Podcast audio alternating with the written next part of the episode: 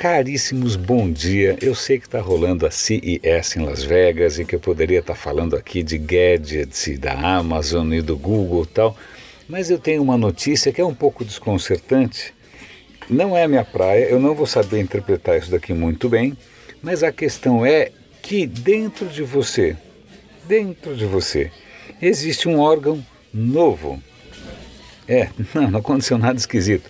Simplesmente os cientistas perceberam que uma certa formação dentro ali da, da sua parede, de, do, do, seu, da sua barriga, vai, vamos, eu não sou um especialista em anatomia, que uma área ali que eles achavam que não era nada demais, eram só algumas estruturas assim, que não faziam muito sentido, que na verdade elas merecem ser encaradas como um órgão, como um novo órgão. Para que serve esse órgão? Eu não sei, eles não sabem, mas vão pesquisar. Esse novo órgão é, na verdade, uma dobra do peritônio. Peritônio, para mim, parece algum senador romano, né? Peritônio, um cara assim com uma toga branca, né? Coisinha assim, umas, um, folhinhas em volta da cabeça.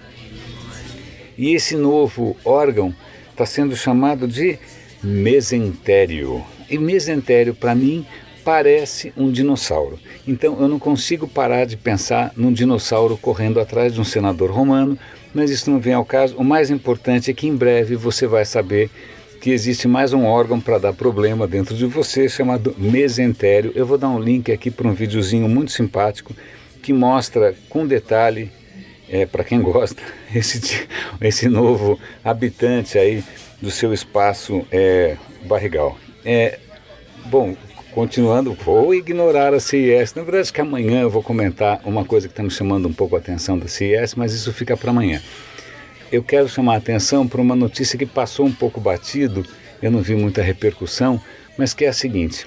Desde o ano passado eu venho comentando sobre o risco dos superbugs. Não, superbugs não é um problema no computador.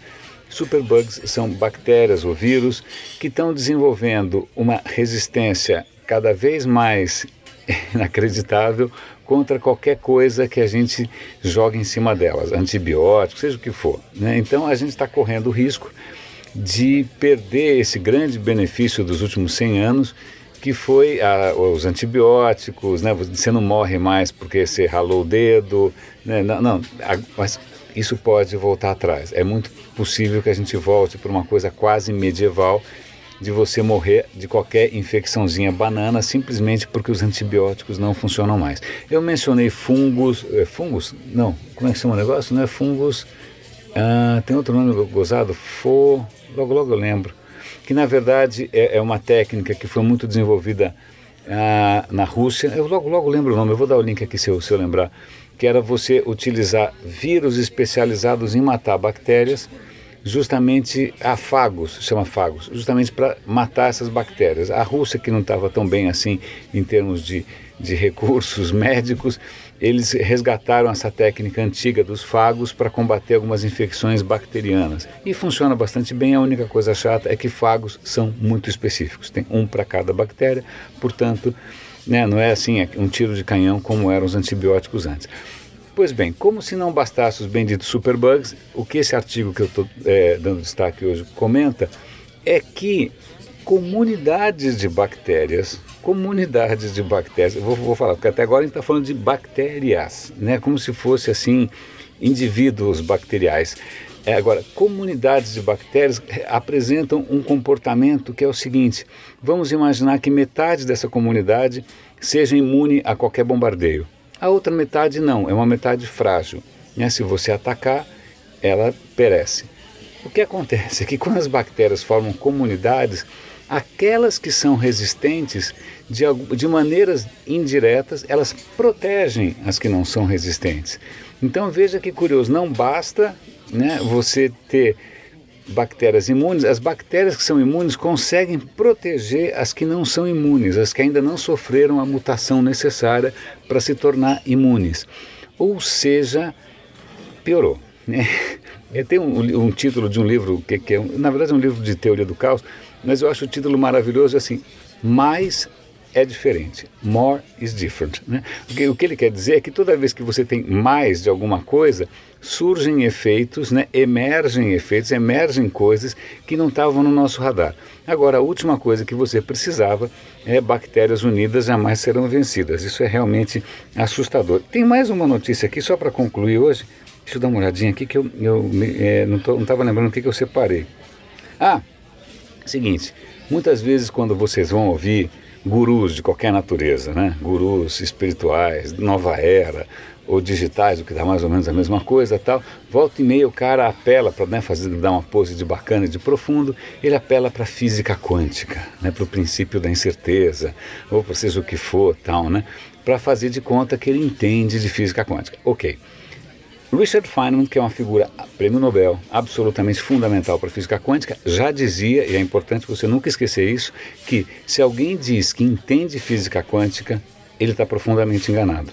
Porque a questão é a seguinte: as contas funcionam admiravelmente bem, as fórmulas funcionam espetacularmente bem, mas a questão é que ninguém entende como que essa zona funciona, ninguém entende o porquê. E eu vou dar uma, uma, um artigo, acho que eu já tinha comentado isso ano passado, mas é o seguinte: pegaram os físicos quânticos e perguntaram assim, em qual versão você acredita? Porque, na verdade, existem várias hipóteses hoje por aí para tentar explicar por que, que física quântica é tão esquisita.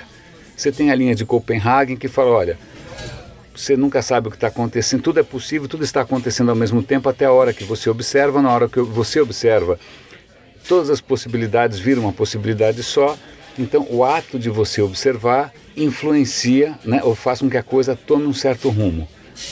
O que parece bonito, que dá origem a várias né, coisas filosóficas, mas é meio ridículo. Agora, defina observar. Né? Se, um, se um cachorro observou, é uma observação. Se uma bactéria observou, é uma observação. Se um cego observou, se um vesgo, eu não sei. Então, essa, embora seja bastante difundida, essa história da, desse modelo de Copenhagen, ele não é unânime, ele não é universal. Tanto é que menos da metade dos físicos mesmo com, com, as contas funcionando, com a ciência funcionando, eles abraçam essa visão.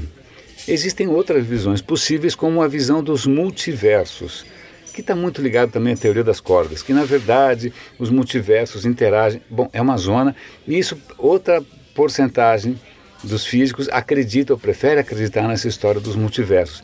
E tem mais aí umas outras teorias nanicas, e tem gente que simplesmente não tem opinião nenhuma, que não faz questão de entender por que, que as contas funcionam. Então, portanto, eu estou contando isso de uma maneira profilática, já que a gente está falando, eu estou vacinando, né, já que a gente está falando de saúde aqui nesse episódio, vacinando vocês contra o vírus né, da impostura de quem sai por aí fingindo que não só entende a física quântica, como consegue explicar a realidade humana, os nossos dilemas internos, ou seja, o que for, através do gato de Schrödinger, ou seja, o que for, quando, reitero, não há unanimidade a respeito e, como diria Feynman, se alguém diz que entende, o cara está enganado ou está tentando te enganar. Caríssimos, esse era o radinho de hoje. Amanhã talvez eu comente alguma coisa da CIS, porque realmente tem uma coisa pequenininha me chamando a atenção. Grande abraço, até amanhã. René de Paula Júnior aqui no Radinho de Pilha.